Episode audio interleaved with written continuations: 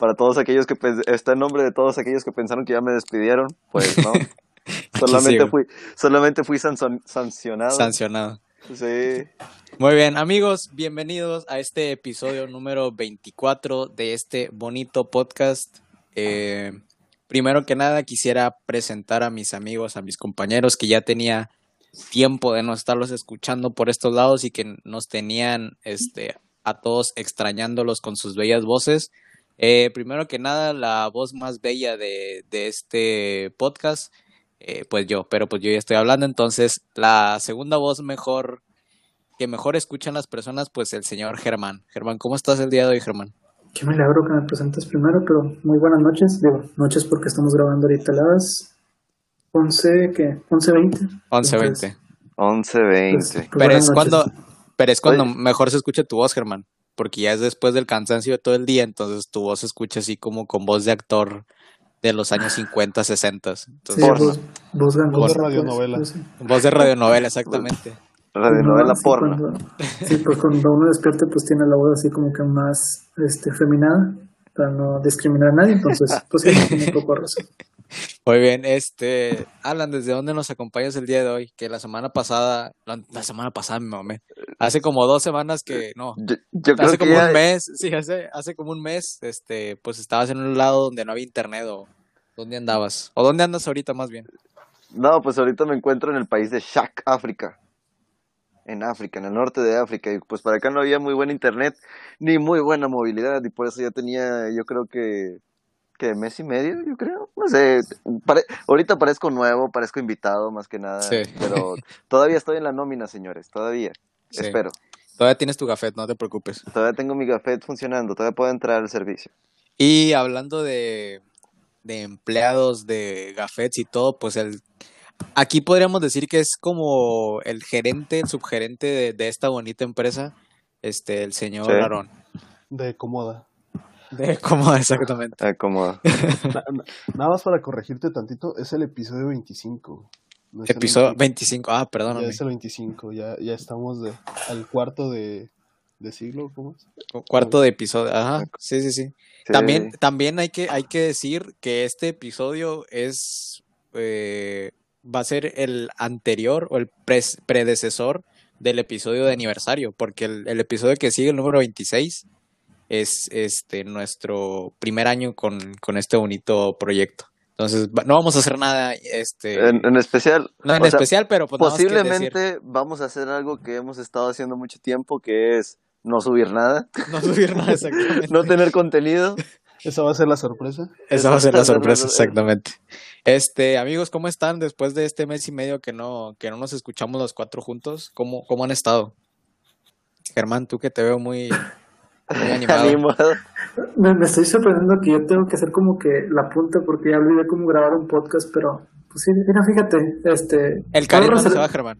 Sí, no, el cariño no se va, pero mira, voy a introducir un poco a nuestros infantásticos a, pues, un poco en contexto de que, pues, está próximo el Día del Niño, entonces, pues, pensando de que, pues, muchos o pocos, este, añoramos de que, pues, ser niños porque era más simple, entonces, sí le ha pasado muy mal ahorita en tiempo de adulto porque, pues, vienen deudas y hay que trabajar Oye, para Sí, cierto, hablando del Día del Niño, este, yo había quedado con una fundación de llevar juguetes y no les he llevado nada. Creí que ibas a decir que ibas a donar tu pelo, Alan. No, no, todavía no tengo el largo necesario para donaciones. Ah, ok, ok. Pero sí, o sea, a la gente, la gente que nos escucha, ya que yo no voy a donar, bueno, todavía no, no he donado nada este, ustedes sí anímense a donar algo a una fundación o a algún grupo que ustedes conozcan de alguna iglesia o de algún municipio que, que vaya a llevar juguetes a, a, a niños con necesidades o algo así. ¿Qué, qué fundación es, Alan? La fundación Anónima. Anónima. ya que, es que ahorita que ya eres influencer, ya que tienes este fanáticos y todo, ya puede, ya eres embajador de marca, ¿verdad? Quiero creer que por eso. Así es, se llama Puerta del Cielo Está en, en una de las colonias de ahí de, de la región de Sabinas. Muy bien. Entonces sí, o sea, el, plan que ellos tienen, pues la fundación la tienen en una colonia donde, este, pues se podría decir que es hay muchos niños, hay mucha población. Marginados. Entonces, no, no necesariamente. Eh, son felices, pero ellos, ellos no pero ellos no lo saben. Ajá. Este, y tienen esta actividad de que quieren llevar juguetes y todo, y invitaron a mucha gente de, de conocidos o las mismas personas de la, de la fundación para que le, para que apoyaran y pues pudieran llegar a más niños. Y entonces sí eran así como que juguetes de que estaban llevando de que pelotas y, y de los monitos que se te deshacen al siguiente día. Y yo estaba esperando llevar algo así como, no sé, un, un Mini Cooper o a lo mejor un tu Fiat, mochila de o- viaje. Sí, las mochilas de viaje que ya no uso desde que me hice minimalista. Pero Oigan, sí, Este, ahorita, ahorita que dices eso, Alan, un tema que, que, que he estado viendo mucho, ahora que soy este, bueno, siempre, si- siempre he estado pegado pues con los jóvenes, ¿verdad? Porque yo soy un, jo- un yo soy un joven todavía jocoso, este, cabulero. Este, ahora que veo mucho TikToks, este, me salen mucho la tendencia del minimalismo y de personas que viven en, en, su carro. No sé si han visto ustedes esos videos de... lo he visto más en mujeres, no sé si sea este algo, un determinante ser mujer, pero me lo, lo he visto, las personas que lo he visto que han sido cuatro o cinco, todas han sido mujeres, y te dan como que tips de cómo vivir desde tu carro. No sé si ustedes han visto eso o si alguno de ustedes intentaría hacer eso. Me agarraste en curva, yo no había, yo no había escuchado de esa moda. A ver, ilumíname, Ramiro. O sea, eh, pues prácticamente este es su, o sea, pues es su casa, o sea, ellas incluso algunas he visto que se que se dicen homeless. Este, Ah, Hay una película de eso, ¿no? La que ganó el Oscar. ah, ¿cuál? Tras la de, los tres de este la año. de la güería, este de Reese. Witherspoon. Home- Homeland, ¿no? Se llama. Ah, no sé. Ah, pero ella es que, bueno, sí es la de Reese Witherspoon. La, Ah, creo que sí fue la que ganó el Oscar, ¿no? Híjole, no me acuerdo. alguien Yo me que- yo me- los Oscars año. Yo me quedé desde que Cuarón Es- había ganado. ándale, es lo que iba a decir. Este año no vi nada de los Oscars. Pues, Sí, yo tampoco. sí, creo que fue de los más que me, más me no vi nada de cobertura, entonces como No, yo tampoco. acá hablando de Oscars. Sí, no, no, yo No, tampoco ma- vi. Lo único, no- lo único que vi fue que, película. lo único que vi fue que ¿Quién es la En- actriz o el actor? Estoy investigándotelo. Investiga, investiga. Sí, es que sé que Reese Witherspoon hizo una película donde era una nómada, o bueno, que hizo un, un recorrido, pero no me acuerdo cómo se llama la película. a lo mejor es No, esa. No es esa. Es Ah, no. Frances Mac. No, no. Mac, no sé. Ya había ganado el Oscar ella, si no me equivoco. Sí, pero creo, que- creo que tiene algo, la verdad no la he visto, pero algo así, me- porque de repente sale el tráiler, me acuerdo que le dice una niña, mi mamá dice que tú no tienes casa, y ella sale así como en un carrito. A lo mejor y no es cierto, ¿eh? A lo mejor me lo estoy inventando yo. Sí, a lo mejor estás probablemente, inventando la película. Sí, probablemente, es lo más seguro, pero... Pero continúa, Ramil, las personas que duermen en, en sus carros. Ah, no, eh, un, un pequeño dato que, que antes de que se me vaya. Imagínense, es, fue la entrega número 93, según yo, de los Oscars. Y esta, eh, la que ganó el premio a mejor director, directora, fue pues, pues, pues una mujer. Y es la segunda en toda la historia de que ha ganado este un Oscar, una mujer, en 93 ediciones. Creo que sí son 93, pero imagínense, o sea, casi 100 años y es la segunda mujer y es la primera mujer asiática o descendencia asiática, algo así. Este, Ah, mira, le- les leo así la, la sinopsis. Dice, después de haber perdido todo por la culpa de la crisis económica, una mujer de Nevada emprende un viaje por el oeste estadounidense en una casa rodante. Ella desea explorar un estilo de vida nómada, alejado de las convenciones sociales. Entonces sí me mamé, no tiene nada que ver con, con los que viven en Con la vida minimalista. Pero, pero ahí está, por si la quieren ver. Sí. Este, este, este año también la que ganó mejor este, película animada fue la de Soul. No sé si ya la vieron. Buenísima, muy buena película. Está muy buena. Este, bueno, ya que empezamos a hablar de películas y de los Oscar, ven cómo se va, se fue dando todo hacia, hacia este lado. No fue algo que planeamos antes de, de, de grabar, ni yo les dije hablen sobre esto para que se me haga más fácil conectar las cosas. Pero Y no nos Este, tienes un mes estudiando películas. Exactamente, y no las tengo un mes estudiando películas. Que se ve que las estudiaron un chingo porque todos se saben las películas. Este, No, no es como que tengamos un libreto aquí, sí. risas, en paréntesis. Ah, ¿qué? No, ja, ja, ja, eran risas mías.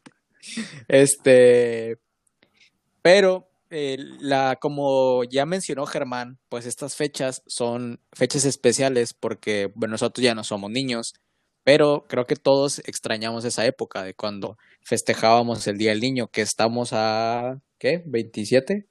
27. 27, estamos a tres 27. días o cuatro días. 28. Sí, de que sea Día del Niño. Entonces, hoy no vamos a hablar del de exactamente el Día del Niño, sino va a ser sobre películas infantiles. Películas que veíamos cuando teníamos una edad temprana que nos llamaba la atención, ya sea de películas animadas, de live action, de lo que sea. Primero que nada, hay que hablar sobre el elefante de la habitación. Shrek es la mejor película animada de la historia, ¿sí o no? Híjole. Verga. No, Shrek, Shrek no, Shrek 2 sí. Bueno, Shrek 2, Shrek 2, Sí, exactamente. sí, o sea, Shrek 2. Shrek no, o sea, es buena. La Me mejor es Shrek Shrek 2. tercero, porque hay cinco. Ay, cierto. No, Sí, Shrek sí, tercero sí. es una mamada. Sí, no, ya, ya después de Y la... ni digas la de Shrek para siempre. No, no, no, pero... No, no, no voy a caer en provocaciones, no voy a caer en provocaciones. Shrek 2 es la. Este, bueno, entonces creo que estamos de acuerdo. Es que, ¿qué, qué- qué otra película se podría poner a la altura de Shrek 2? ¿Toy Story? Toy Story 2. Es que hay películas muy Madagascar. buenas. Por ejemplo, las de cómo entrenar a tu dragón también son muy Eh, no mames, pero... No, no, no, no, no, no, no, no, a ver, a ver, no puedes- tiene comparar. razón, pero, espérate, Aaron tiene razón, pero si ves las tres seguidas, si nomás ves una, o sea, como que, eh, bueno, está bien, está bien, pero no a nivel de Shrek. Pero Oye, toda la trilogía es muy buena. ¿Sabes cuál también? Kung Fu Panda. Kung Fu Panda. Ah, Oh, yo, yo iba a decir, es, esa aquí en México pegó con ganas por la, el doblaje que le hicieron. Sí, es que, es que ese era lo que iba. Que... ¿El doblaje? este, un poco, creo que también tuvo mucho que ver eh, eh, el impacto que tuvo por el gran doblaje, sobre todo Shrek 2 y Kung Fu Panda también. Madagascar, Madagascar ni se diga, el doblaje de Madagascar también es una joya. Pero- Mulan. Este, qui- quisiera que me, que me dijeran, ¿ustedes creen que una, una de las cosas que hace a Shrek tan grande es que yo he Eh, escuchado en muchos lados... Eugenio Derbez era el burro. No, no, no. He escuchado en muchos lados que dicen que incluso es, es mejor versión que el original por el doblaje que tuvo. No sé si sea cierto. Nunca la he visto. Nunca la he visto en, en la versión original con los actores este, estadounidenses que también son actorazos. Este, Mike Eddie Myers Murphy, es Shrek. Eddie Murphy, es este Burro. Burro. burro. Cameron Díaz es Fiona. Es, es Sí, no sé. Entonces, Antonio Antonio, Banderas, ¿no? Banderas, sí, Antonio Es el Banderas gato. Sí, es, en español también. Pero bueno, ¿a ustedes qué rescatarían de Shrek? O sea, más bien, no, no que rescatarían, porque es decir algo. eh, ¿Qué es lo que más les gusta de Shrek? Híjole.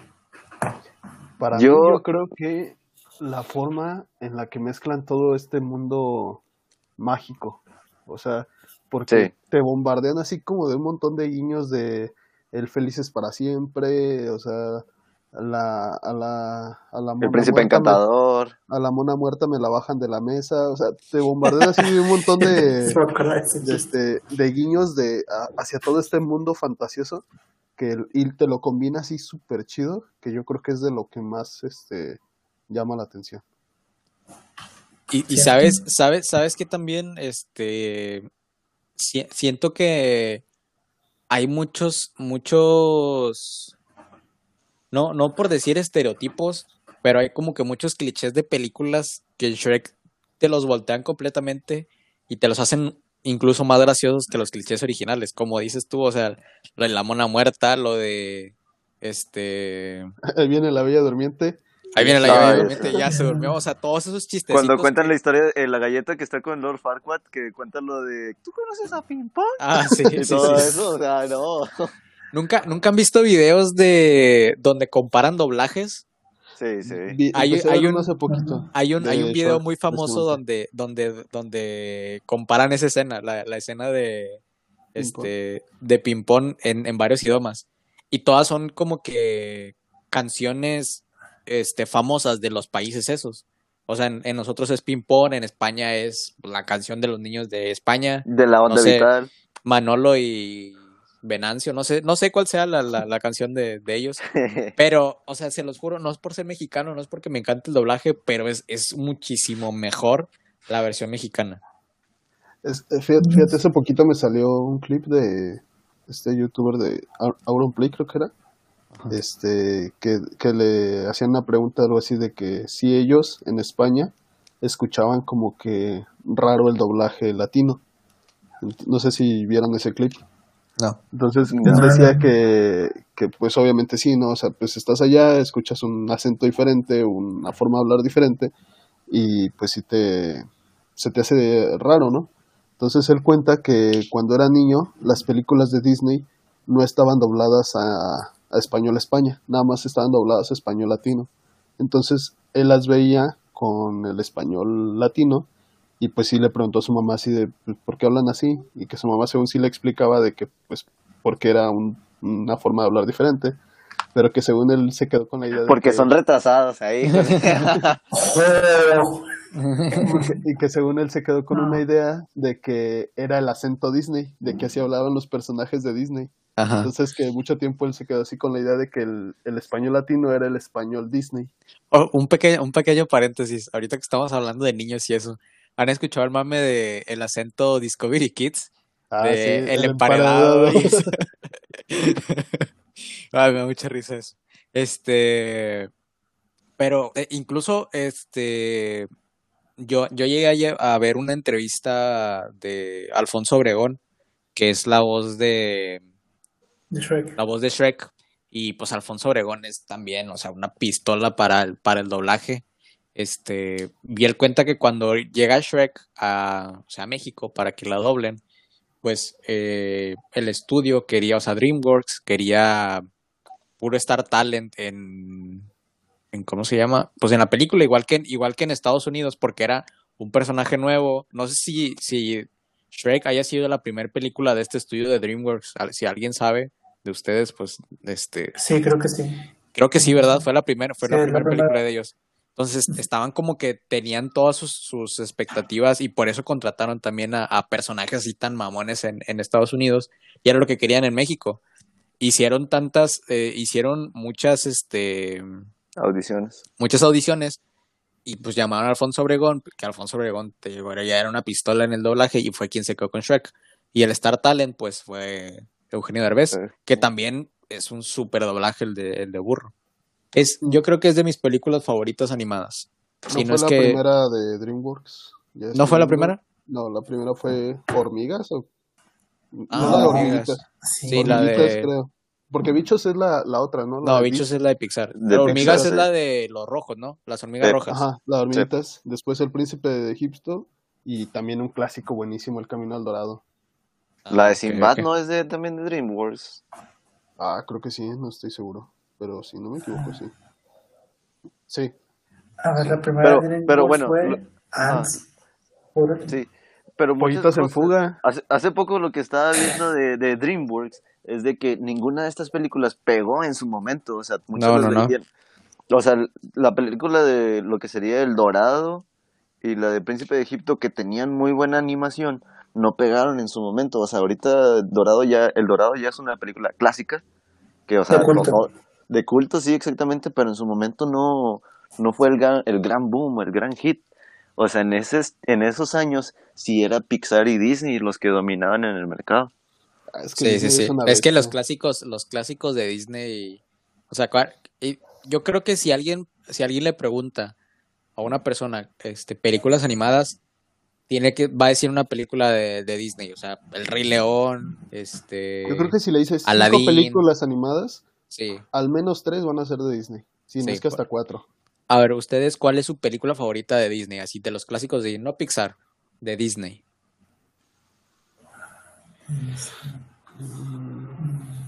Es que, es que Disney sin Pixar son que Ah, sí, no, clásicos, no tengo ¿no? favorita de Pues los clásicos de Disney, que también son un chingo. Fíjate, yo no le tengo cariño a las Eh, películas de Disney. la sobre- Sirenita 1, 2 y 3. La No, Sirenita 1, 2 y Es que los, 3. los clásicos de Disney son casi puras princesas, ¿no? Mulan 1 y 2. Bueno, Mulan, Eh, puede ser Mulan, Mulan. Mulan podría ser. Sí, sí, Mulan puede ser. El Rey León, Hércules. Ah, este, Hércules también es buenísima. ¿Qué otra, qué otra clásico de Disney? Este, el, el rey de la, el rey de la selva, eh, el libro de la selva, Simón y Pumba. lo- Lilo y Stitch.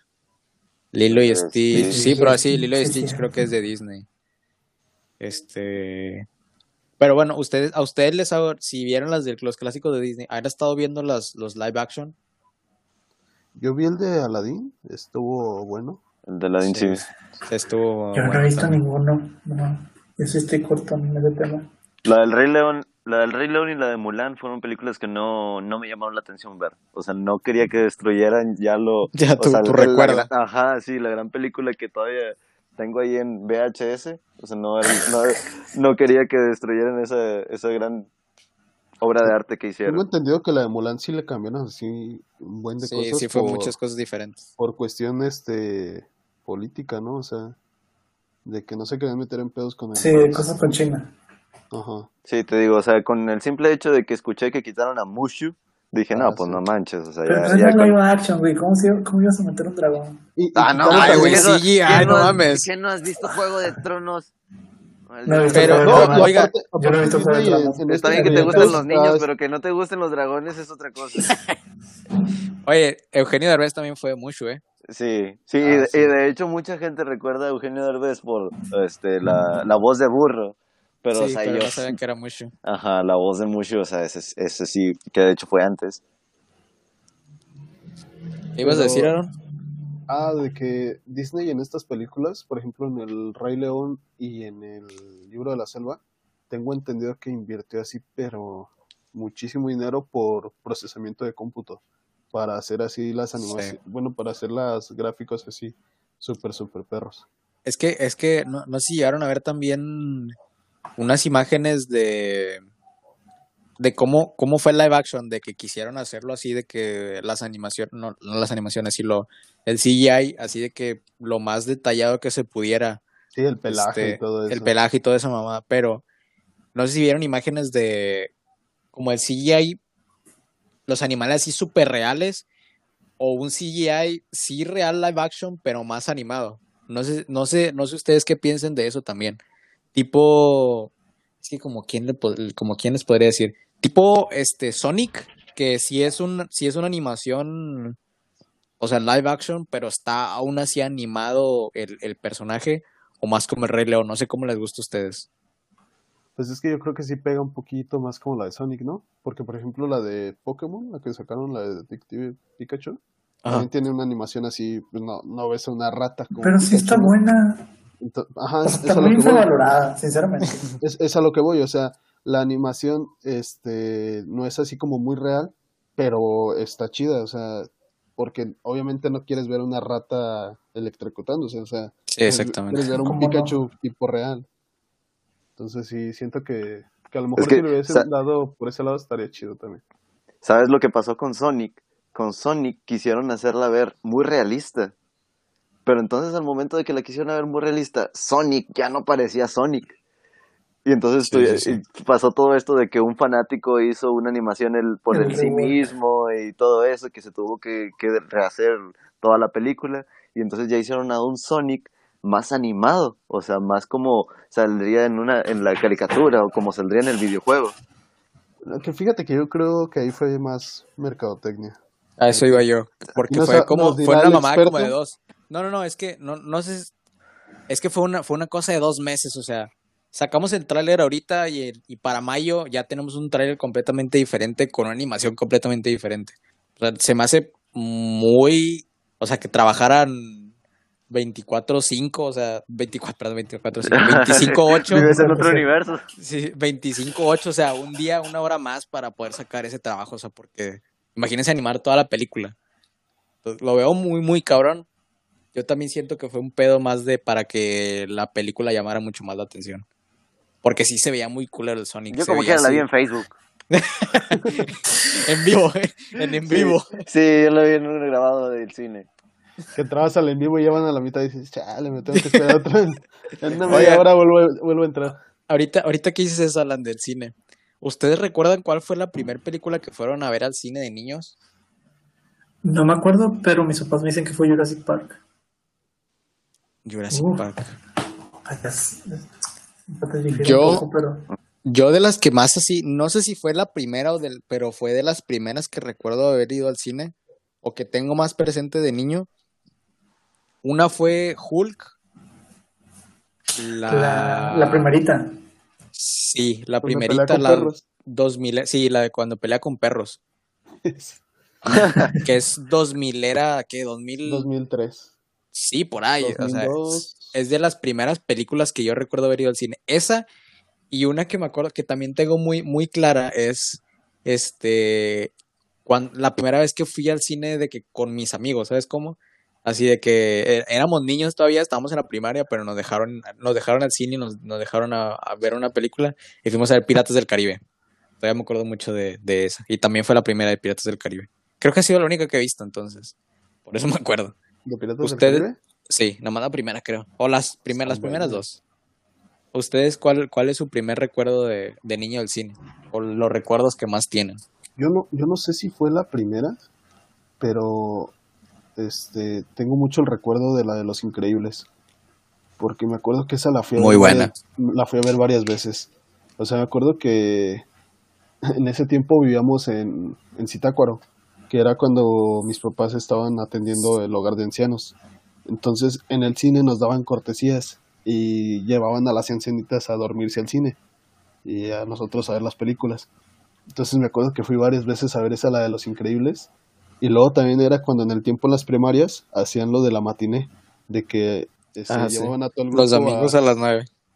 No creo si eran domingos, pero me acuerdo que, o sea, llevaban a todo el grupo al cine. Y también nos llevaron a ver esa de Los Increíbles. O sea, yo creo que fácil sí la vi como unas cuatro o cinco veces esa de Los Increíbles. Ahí en el cine. Pero te digo, no, me, no sé si, si fue la primera que, que vi. ¿Tú, Alan? Yo, mira, fíjate, la primera película que yo estoy consciente que vi en el cine fue la de Star Wars episodio, episodio 3, La venganza de los Sith. Y me acuerdo mm. que la vi subtitulada y, o sea, en ese tiempo, pues ahorita todavía no sé leer bien, aparte. Entonces, o sea, yo nomás estaba viéndolo por, pues, por todas las peleas que hacían y por la, la emoción de la película en sí. Sí tengo vagos recuerdos de haber ido al cine anteriormente con, pues sí, con mis papás y todo, pero no me acuerdo qué películas eran las que veíamos. Y entonces, es, esa, la de Star Wars, es la primera película que yo estoy consciente que vi. Y película de la que sigo enamorado hasta hoy en día. Y, sí, sin entenderle, nada más verla. Y, ah, y, y, sí, sí, o sea, la sigo viendo subtitulada. O sea, no la encuentro traducida. este, y ahorita que ya, ya, ya que tocas ese tema de películas, eh, pues no infantiles tal cual, pero películas que eran pues más dirigidas para niños, pero live action, o sea, que no eran películas animadas, que ustedes se acuerden. Este, Scary Movie. Este, yo, yo ahora que, ahora que, contrata, que contratamos Disney, este, me he encontrado muchas películas este, que yo veía de niño. Una que, que me acuerdo mucho, que tenía vagos recuerdos, pero que ahora que la volví a ver, volví, me, o sea, me volví a entretener que tuve que ver las, las tres, creo, vi las tres. No sé si llegaron a ver la de Los Patos, la que era de hockey, del coach Bombay. ah, caray. ¿Nunca vieron esa película? ¿No era una serie? Chico? No, no, es una película. Ajá. ¿Es película animada o...? No, no, no, o sea, son personas, personas así reales. Ah, no manches. No, ni idea. Nunca vieron la de... Es que no me acuerdo. Creo que se llama Mikey, Mighty Dogs, algo así se llama en inglés. No sé cómo se llama en español. Este... Los campeones. Los campeones, exactamente. no, nunca vieron esa película. Si, si, si tienen, bueno, obviamente creo que los cuatro tienen Disney Plus, pero deberían de ver esas películas, están muy, muy buenas. O sea, Yo tengo Cuevana. Tienes Cuevana. bueno, probablemente esté, probablemente esté, pero están muy, muy buenas esas películas. Este, otras que yo creo que todos llegamos a ver, Mi por Angelito. Es más navideña, pero pues también es película pues infantil. ¿Sabes cuáles eran las que sí me mamaban un buen? Las de mini espías. Mini espías, no mames. No, mini espías era buenísimo. Y me acuerdo que en McDonald's este, hicieron pues, un, este, una campaña de, de mini espías. Entonces, no sé si se acuerdan que este Johnny se llama. Johnny. el, el chavo, pues, el niño, este tenía así Pelirrojo. como- ajá, tenía como una, como una mascotita que era como robot. Una araña, ¿no?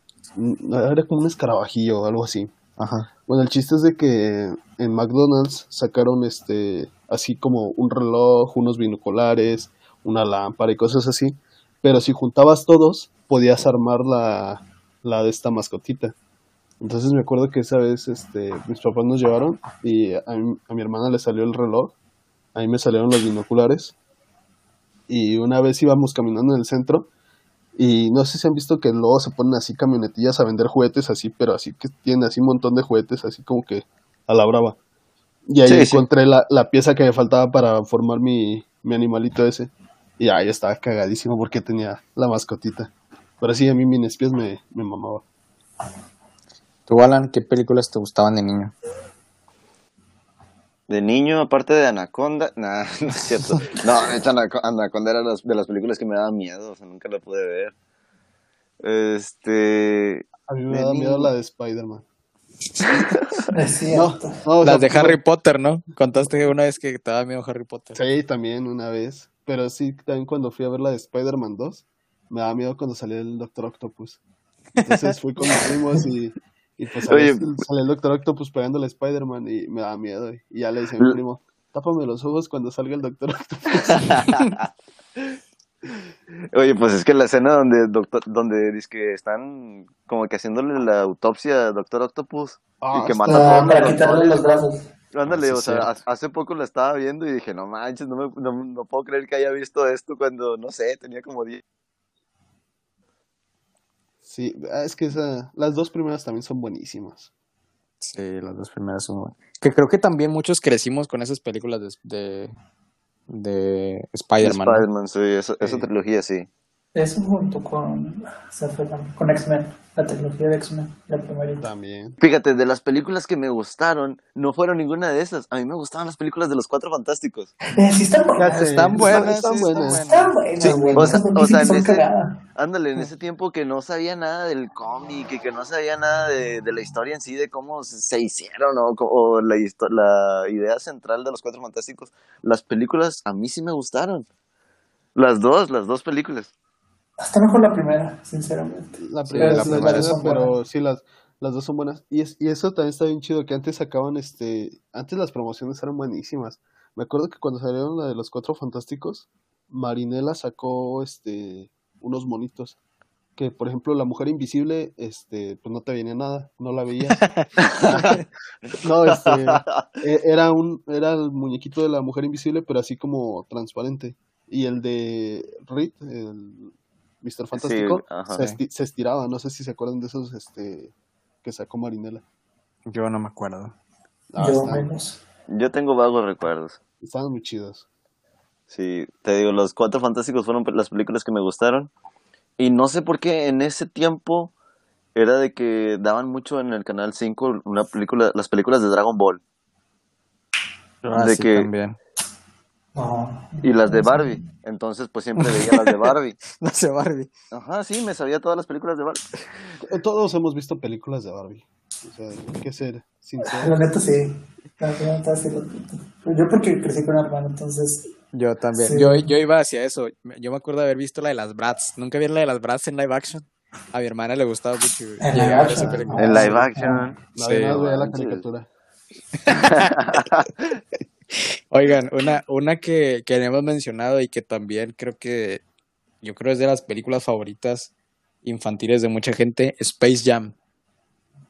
Sí, sí, Buenísima. sí, cierto. Eso sí es Space cierto. Jam también un clásico de clásicos de, de películas infantiles. Que, que la nueva se ve que, que va a estar buena, ¿eh? Eh, no Es sé. como un Ready Player One, pero con los Es que yo estoy, Sí. yo amo, yo amo Space Jam original, entonces no sé si quiero ver esta. Este, Ándale, y luego te- yo vi primero Space Jam y amé la película. Y luego me tocó ver la de ¿Quién engañó a Roger Rabbit? ah, ¿quién agarró el relleno? Ajá. Ajá. Y dije, no manches, qué película tan... O sea, esto es basura, es la copia barata de Space Jam, no le invirtieron nada de dinero. Y luego ya me explicaron, no, es que Roger Rabbit fue la primera película que se hizo en esta combinación de live action con, Sí, sí, sí. con dibujos animados y que no sé qué. Y yo, y, y qué se hizo antes de Space Jam, no sé cuántos años antes. Y yo así como que, ah, no manches, yo despreciando la película y, o sea, fueron en sí las bases para hacer la, la gran película que, o las grandes películas en sí. Y hay otra también que, que creo que también es antes de Space Jam, la de las de Dibu. No sé si recuerdan de esas, de un niño. Ah, yo no me acuerdo. Un No, niño y su hermana. Eran así también de, de, de este, de personas Es- con la caricatura. Este, hablando de personas con caricatura, ¿llegaron a ver las películas de Looney Tunes? Que salía Brendan Fraser. oh, sí, esas están buenas. Esa también está muy buena. Están muy buenas. No me acordaba. O- Los Otras, de, los de los Looney Tunes de Vuelta a la Acción. algo así, no me acuerdo cómo, se- no sé, acuerdo- cómo se llama. A mí me pasó que, este, pues, este, pues todos somos piratería, ¿no? Entonces me acuerdo que, como Oh. yo, yo vi la de los Looney Tunes de, de Vuelta a la Acción y yo le dije, yo dije, ah, yo la quiero ver. Y ya, este, me la compraron. Y ya llegué a la casa, meto el disco y eran como cuatro horas de puras caricaturas de los Looney Tunes, de- pero exactamente los de los Looney Tunes. Entonces yo, yo Y me estoy llorando. no, pues ya me ponía a verlos y me sabía así todos esos los de con Elmer y con el monstruo este rojo y un montón de cosas. Pero pues no era la de los Looney Tunes de vuelta a la acción. Sí me quedaba así como que ¿en qué momento salen las personas? También, también una combinación de personas y, y animación. Las de Scooby-Doo. ¿Llegaron a ver las de Scooby-Doo? Ah, buenísimas. Uf, Las dos de Scooby-Doo están muy, muy buenas. Que no sé. cuando, cuando Scrappy es el malo. Es, es buenísima esa. Es la primera, ¿no? Es la primera, creo. Ajá. Y la segunda es la de monstruos sueltos, ¿no? Sí, donde van a un museo o algo así. Pero Scooby-Doo desde las películas ah, este, de caricatura son buenísimas. Son muy buenas. Es que Scooby-Doo es, es, es muy bueno desde las caricaturas a- a- hasta las películas. Son, muy buenas todas. ¿Vieron la, la nueva película? Yo no, no lo he visto. Me ha llamado la atención, pero no lo he visto. Hace poquito estaba viendo el tirando bola de Franco Escamilla con este Alex Montiel.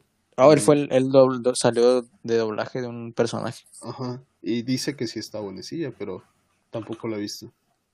Pues trabajó ahí, tiene que decir. No, Sí, no tiene cierto, que dar debe estar- promoción. debe- debe- no, sí debe estar. Nosotros bueno le damos porque- promoción al podcast. Y está, exactamente. Y no nos pagan. Y no nos pagan. Este, Al contrario, nos castigan. nos banquean. No, Sí, sí. Este, bueno, amigos, de una, de una que no hemos platicado, pero que dejamos, este, no para el final, pero dejamos pasar tiempo para hablar de otras cosas, son de las películas de Pixar. Planeamos. Bueno, tenemos, tenemos aquí con a todos ustedes al director de Pixar. Ah, no es cierto. Este, Sí va a estar, sí va a estar. Al, no, sí va a al estar, director de Shrek, al que director de fue Shrek. despedido de Pixar y por eso hizo la gran película que es. Este, que de hecho, no sé si sabían, que Pixar es crea- creación también de Steve Jobs.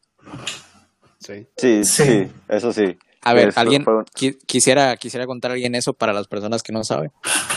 Tengo entendido que es cuando a Jobs lo sacan de, de Apple. Y este. Si no mal recuerdo. Que yo Steve- todavía creo que fue Forrest Gump.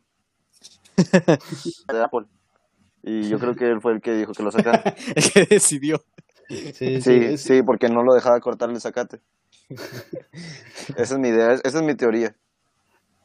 sí, te digo, y si no mal recuerdo algo así de que Steve No, hombre, este, Forrest Gump, si me estás escuchando, sí te pasaste. Te odio. Sí te pasaste. ah, este güey había tomado... Eres héroe americano, eres héroe americano, pero ya puedes seguir hablando. Ya, ya, ya no quiero decir nada.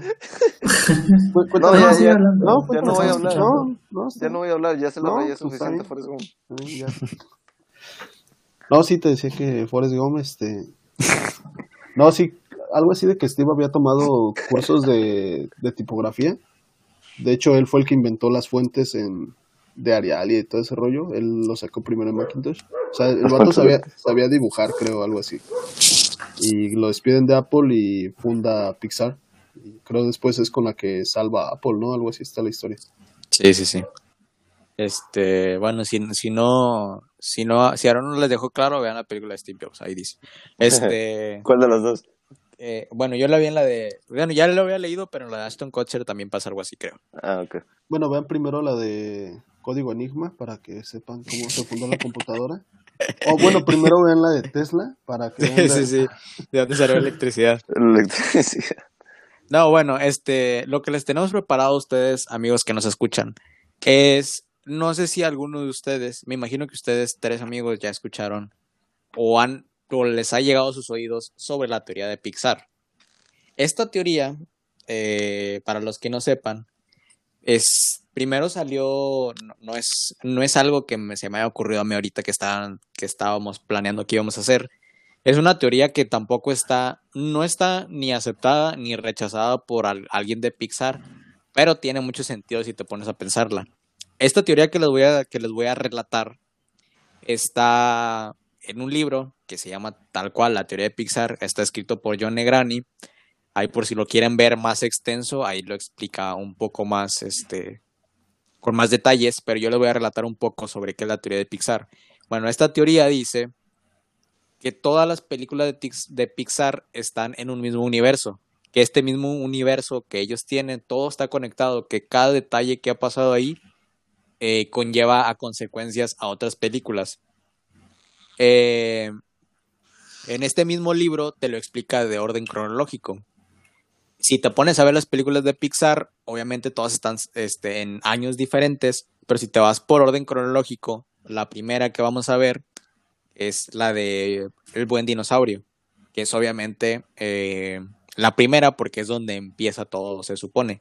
Esta película pues trata de, de los dinosaurios que también ya te muestran un poco que los animales tienen este como comportamiento humano y cosas así. Bueno, esta película, como saben, los que no la han visto, un meteorito, el meteorito no choca, entonces los, los, los humanos y los dinosaurios pues conviven. Es un, es un poco resumido lo que pasa en la película, pero pues desde ahí ya empiezas a ver que los animales tienen este pensamientos, son inteligentes y todo eso. Después de eso, el orden cronológico sigue, la línea del tiempo sigue y llegamos a Valiente.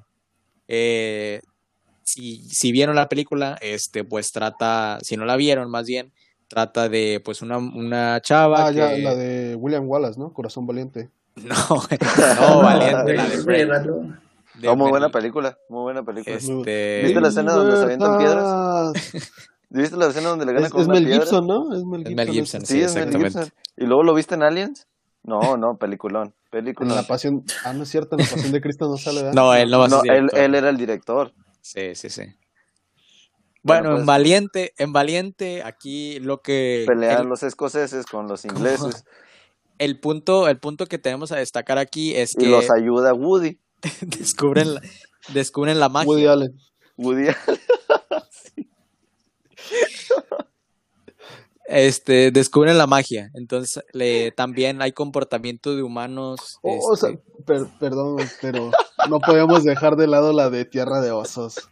tierra de osos Tierra de Osos también. es buenísima. Me acuerdo me por- acuerdo por lo de la magia. pero es buenísima Tierra de Osos.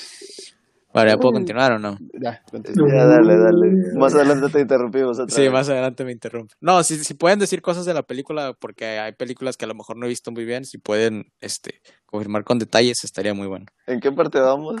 En Valiente. En Es Valiente. apenas, apenas vamos empezando, entonces todavía tienen rato para poder este, interrumpir.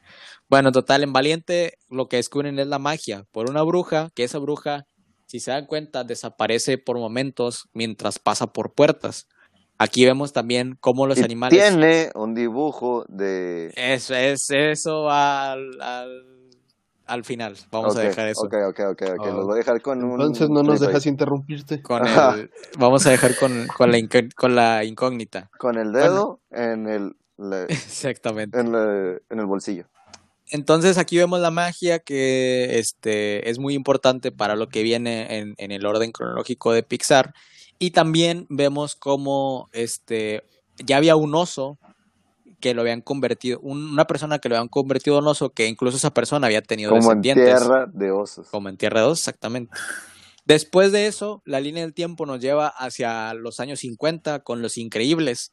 Los Increíbles vemos donde ya la raza humana es la que manda en Predomina. el planeta, exactamente, predomina en el planeta Tierra, que ya ellos son la- como el, el ser inteligente, pero vemos también Bod- este Body, que se convierte este, en un villano, aquí les tiene pues odio a las personas que tienen superpoderes y hace algo que también va a ser muy muy importante en esta teoría, que crea los robots, que estos robots llegan a un punto donde crean su propia inteligencia artificial.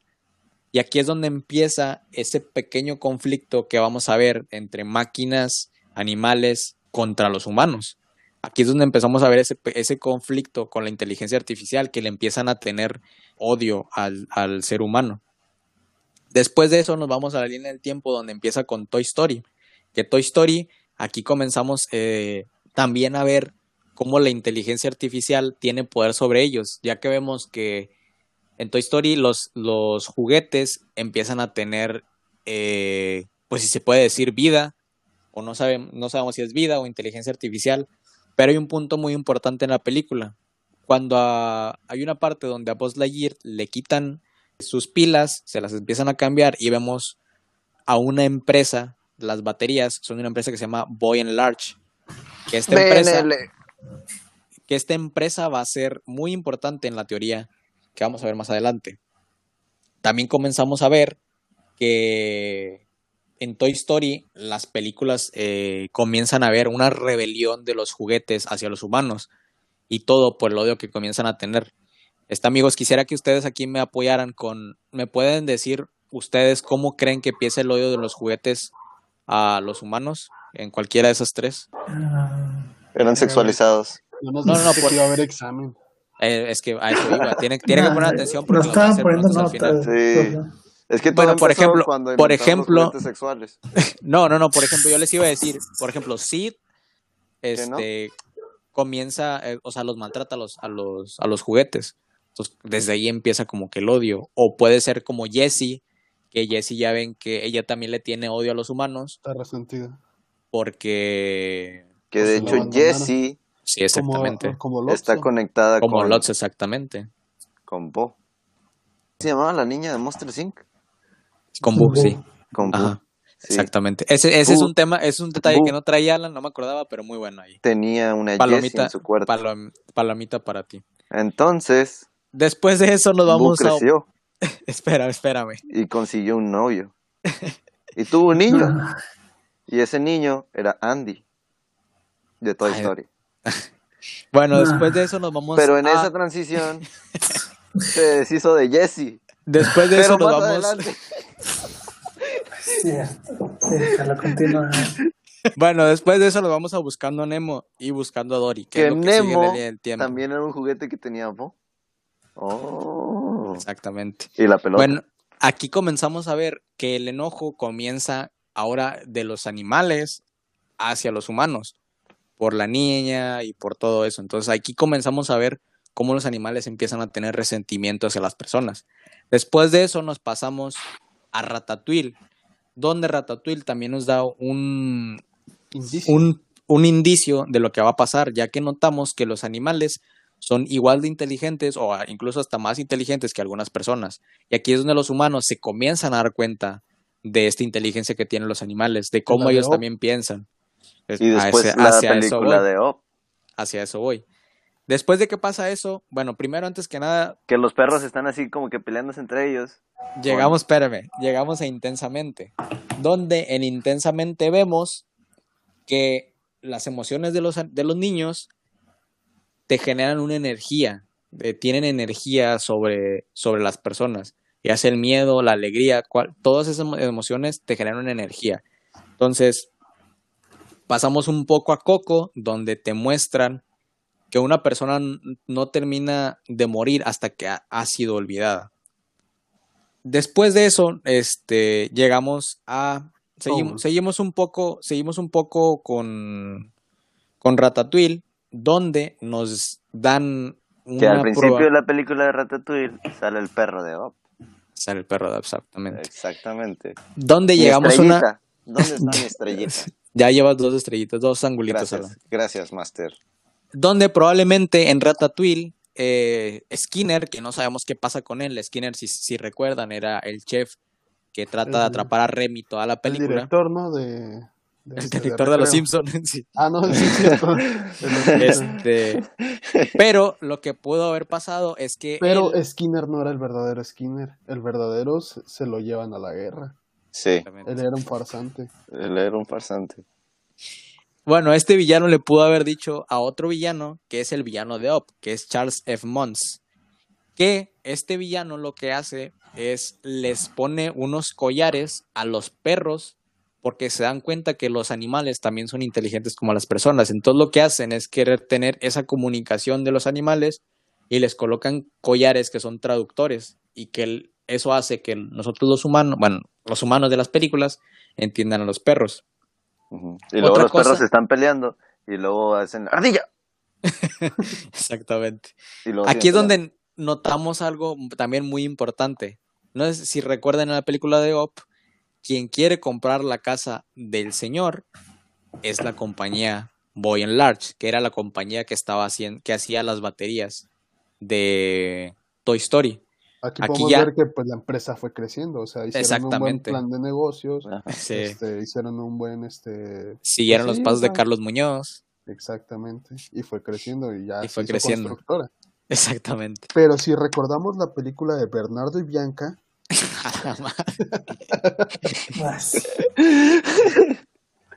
Bueno. Al final de Op, lo que nos muestran es que los perros quedan sueltos con sus collares. Entonces, aquí es donde, donde el conflicto empieza a estallar, porque ya eh, la inteligencia artificial, que es Boy and Large, y los animales empiezan a odiar a los humanos. Eh, y los humanos ya no tienen ese, ese respaldo que tenían los superhéroes, porque como vimos en Los Increíbles, los superhéroes empiezan a ser derrotados y ya no existe. Aquí es donde llega el punto donde los humanos se huyen del planeta a- en esta nave que sale en Wally que se llama Axioma y los humanos huyen, entonces el planeta se queda pues deshabitado. Aquí es donde comienza Que Wally estaba enamorado de Eva. exactamente y no era un robot. Exactamente. Este, llegamos al punto donde ya las máquinas son quienes viven en la Tierra. Aquí es donde llega Cars en el orden cronológico, en la línea del tiempo. Cars son los únicos que se quedan en la Tierra y son los que comienzan a habitar eh, el, planeta Tierra. Y es por eso que no, que, por ejemplo, en la película de Cars 2, los carros viajan por todo el mundo y no se ven humanos, porque ya los humanos no existen en la Tierra. Son los, lo- las máquinas quienes se quedan a vivir aquí. Pero llega un punto donde la energía empieza a, a desabastecer, o sea, ya no hay abasto de energía y Empieza, empieza, a la crisis. Em- Exactamente. Entonces, las máquinas que eran, pues, como si se puede decir, las más avanzadas, Ya tengo más estrellitas carbón. se quedan sin energía y quedan y llaman a los Autobots. no, quedan, quedan pocas máquinas que sobreviven. Una de ellas es Wally. Wally es quien se queda en la Tierra Y la cucaracha. y la cucaracha exactamente hacia eso voy. Es la única que se queda en la Tierra. Eh, la cucaracha que son insectos y Wally. Eh, al final de Wally se queda un arbolito, plantan un arbolito que es el arbolito eh, que tiene mucho parecido con el árbol que salen bichos. Que si se acuerdan en bichos, también no hay humanos, no salen humanos en ninguna parte de la película. Entonces, es lo único que se queda. Y son los bichos quienes se quedan a habitar la Tierra. La Tierra está contaminada completamente ya. Entonces, lo que queda ya nada más son los bichos y los robots. De tan contaminada que está la Tierra, los humanos comienzan, este, bueno, los humanos regresan a la Tierra. En Wally, no sé si recuerdan que Wally lleva, hacen que los humanos vuelvan, pero la Tierra está con- tan contaminada que los humanos comienzan a mutar. Ya hay una mutación entre animales humanos que llegan a convertirse en monstruos. Que aquí es donde llega Monster Inc. Monster Inc., este, si recuerdan, se, su principal fuente de energía era energía no contaminable, que era el miedo, que como les dije, en como vimos en Intensamente, las emociones producen energía. Por bus se dan cuenta que la alegría produce más energía que el miedo, pero ya están teniendo una energía este, no contaminable para la Tierra. Aquí el punto importante que tenemos que tener en cuenta son las puertas, que probablemente cuando vimos la película muchos pensábamos, son puertas que conectan al mundo humano, pero no. Esta teoría dice que estas puertas la conectaban al mundo del pasado, donde los humanos eran quienes regían la Tierra. Entonces las puertas eh, son puertas al pasado, son como si se puede decir máquinas del tiempo. Vemos también cómo Bu eh, es la que viaja y se da cuenta de todo esto. Y al final vemos cómo se despide de Soli. Pero se queda tan obsesionada con ella, con él, perdón, que se da cuenta, ya creciendo, se da cuenta que el punto determinante de todo esto son las puertas. Se da cuenta que las puertas son el punto importante de todo esto. Entonces se convierte en la bruja de valiente. Entonces ella lo que está tratando de hacer por todo el tiempo, mientras está desapareciendo de puerta en puerta, es tratando de buscar a su amigo Zully. Y ese es la teoría de que todo el universo los de Pixar secretos X. está en un bucle donde Sully, Sully y Boo están tratando de encontrarse. Y así es como termina la teoría de Pixar. Entonces, si ustedes quieren verla, si ustedes quieren buscarla, está la teoría de Pixar, el libro, si lo quieren buscar. Este, película favorita de Pixar antes de terminar, amigos. Algo, algo, ¿saben? Algo, algo que olvidé mencionar hace rato que me gustan mucho las películas animadas y que hacen muy bien en bichos es el plantear el mundo humano, pero en la realidad de ellos. No sé si recuerdan la escena del bar de bichos o la escena donde según llega a la ciudad grande y que son, o sea, es todo como en el, pero en el contexto de insectos. Me gusta mucho ese tipo de cosas de, en las películas animadas, cuando ponen el, la realidad en un contexto de la película. Sí, sí, o sea, similar a lo que se hizo en Buscando a Nemo o a lo mejor el Monster Inc. y todo esto, o sea, que tratan de adaptar o sea, la vida cotidiana a una vida que ellos llevarían. Exactamente. Eso me gusta mucho de Pixar. Yo creo que de Pixar lo que más me gusta es Valiente. O sea, en sí Mérida es la que me gusta, sí, es el, es el, es el, es el tipo de mujer que... Es el, es el tipo de mujer que me gustaría, así como que noruega, aperrada, pelirroja, y que sabe tirar con arco. Empoderada. Perra empoderada. ¿Te gustan las chinas? No. No. Noruegas. Ah, ok, ok. Yo le tengo mucho cariño a Los Increíbles. Yo creo que mis películas favoritas, aparte porque la vi muchas veces, es muy buena. Es muy buena la película. Yo no, yo no, yo no me acordaba que la de Coco era de Pixar también. Sí, Coco es de Pixar. Ah, Coco es de Pixar, sí, Que de hecho estaba viendo que este, fueron, los de Pixar estuvieron varios años viviendo con una familia de Oaxaca que, este, que se dedica a los alebrijes. Que de hecho esta familia de Oaxaca tiene así contratos con Mercedes-Benz, pero o sea, no Mercedes-Benz México, o sea, sino la Mercedes-Benz este... De Alemania. Ajá. No sé dónde es. Sí, sí es alemana, ¿no? Creo que Ni sí. idea.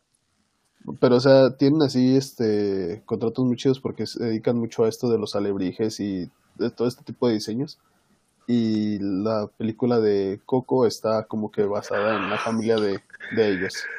Algo así estaba viendo. Y estuvieran ahí con ellos viviendo como... No, no quiero este, exagerar, pero si no mal recuerdo fueron como cinco años. Bueno, retomando la pregunta... Ah, sí, ya- re- retomando un poco, este, pues sí, o sea, yo creo que Falcon sí iba a ser un mejor Capitán América que, que Bucky. Bueno, no, ya para, ya para No, antes, de que, no. antes de que Germán se pique, este... ¿Qué pasa, Germán? ¿qué- ¿Con qué podemos cerrar? Hasta ¿Con esta después podemos de- cerrar? Antes de que Germán se pique el punto G de Germán. Sí, Germán. Este, punto final. ¿Vieron el video o el clip que, que sacaron del Falcon Gay? ¿De Falcon Gay? Sí, o sea, el Capitán, Capitán América Gay. No, ese no lo vi. No, yo tampoco. Sí, dicen que grabaron unas escenas donde Falcon, o sea, o bueno, el actor grabó unas escenas besándose con otro, otro actor. Se supone que, que eran escenas que estaban planeadas para introducirse en, en la serie. Pero bueno, no he visto la serie, ¿verdad? No he visto si salieron. No, no, sale. ¿Ya se acabó? ¿no? La serie está buenísima. Ya sé, ya tengo Sí, está muy buena. que la quiero ver. Está muy buena. Está muchísimo mejor que WandaVision. Sí, sin pedos. Este, pero bueno, amigos, para cerrar. Este, Eh, creo que quis- Germán se enojó y... No, no, micrófono. que sigo sin creer en provocaciones. No, yo estoy muy tranquilo.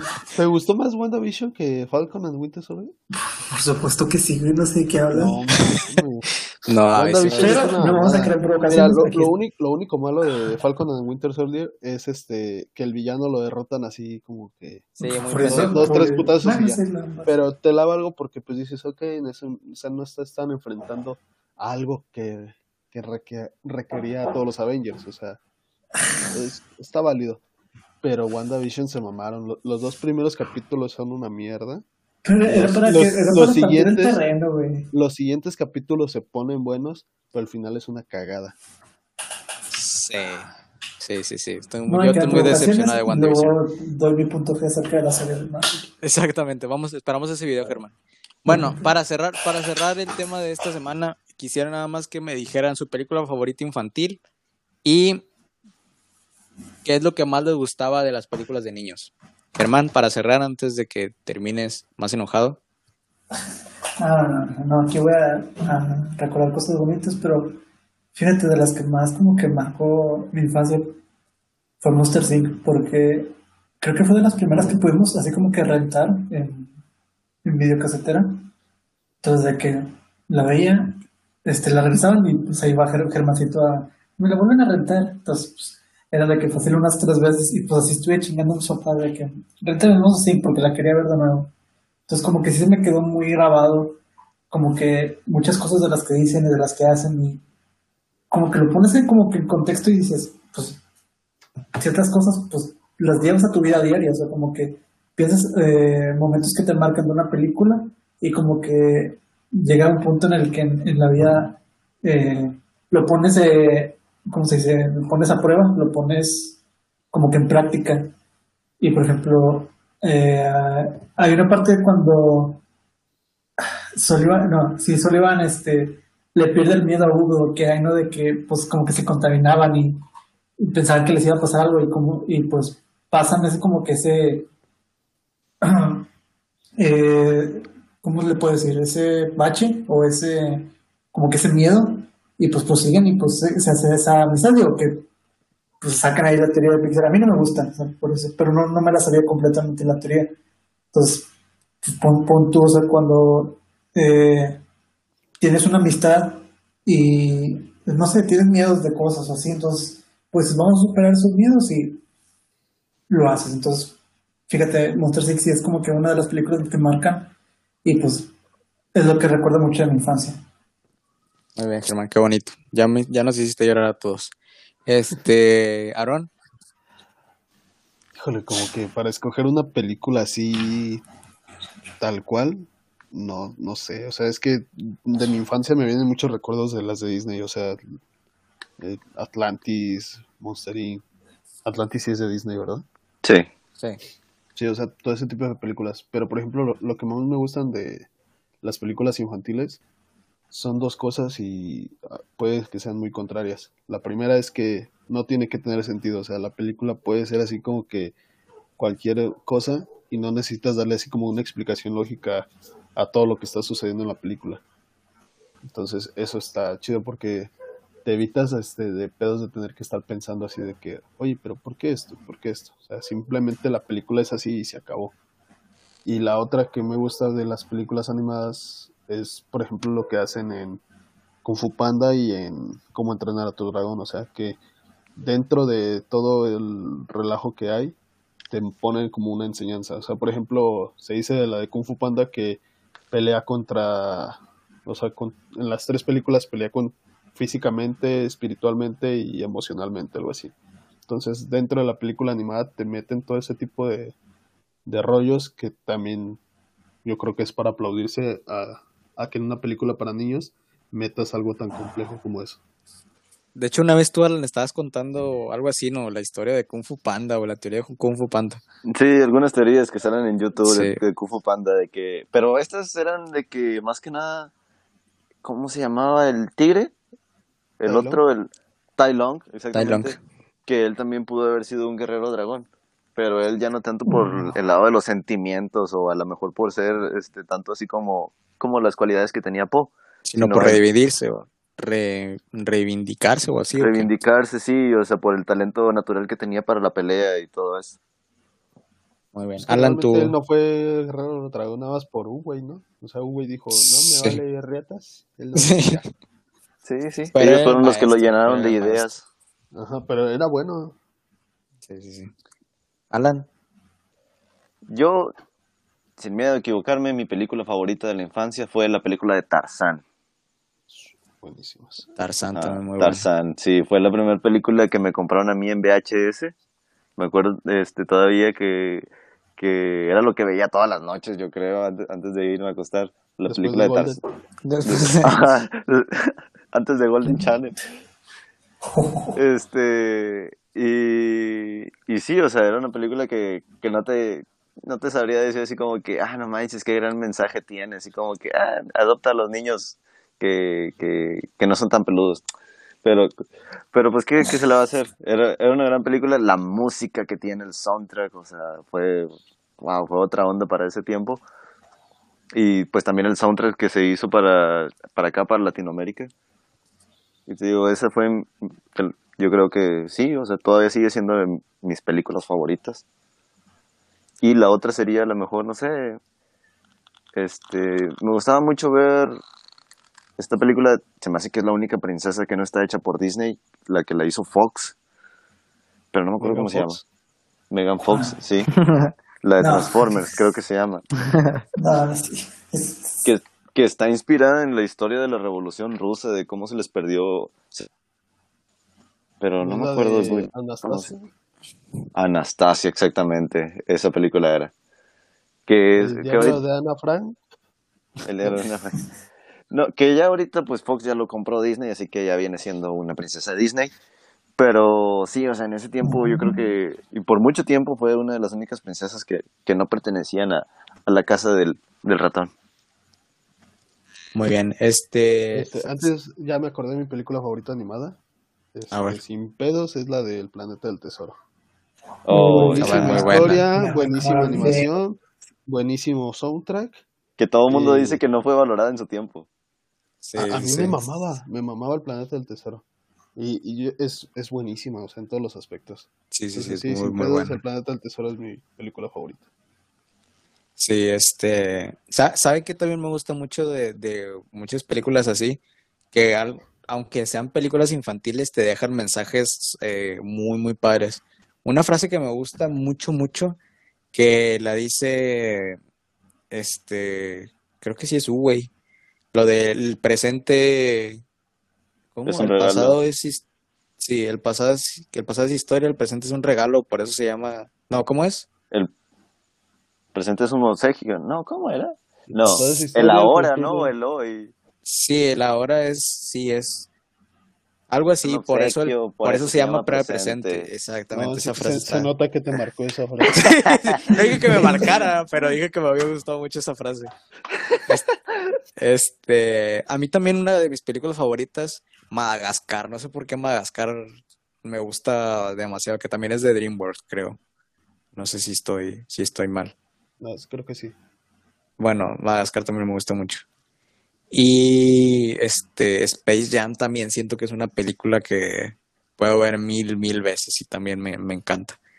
Y amigos, sería todo por el episodio de hoy. No se olviden seguirnos en nuestras redes sociales, en Facebook, en Instagram, en YouTube, donde hemos estado subiendo los últimos videos de, de nuestro otro proyecto.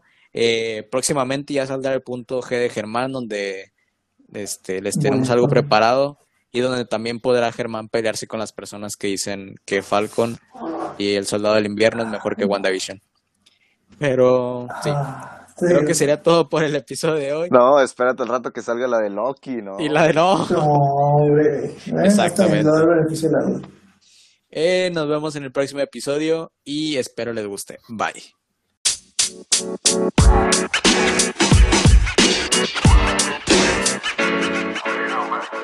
But, you know.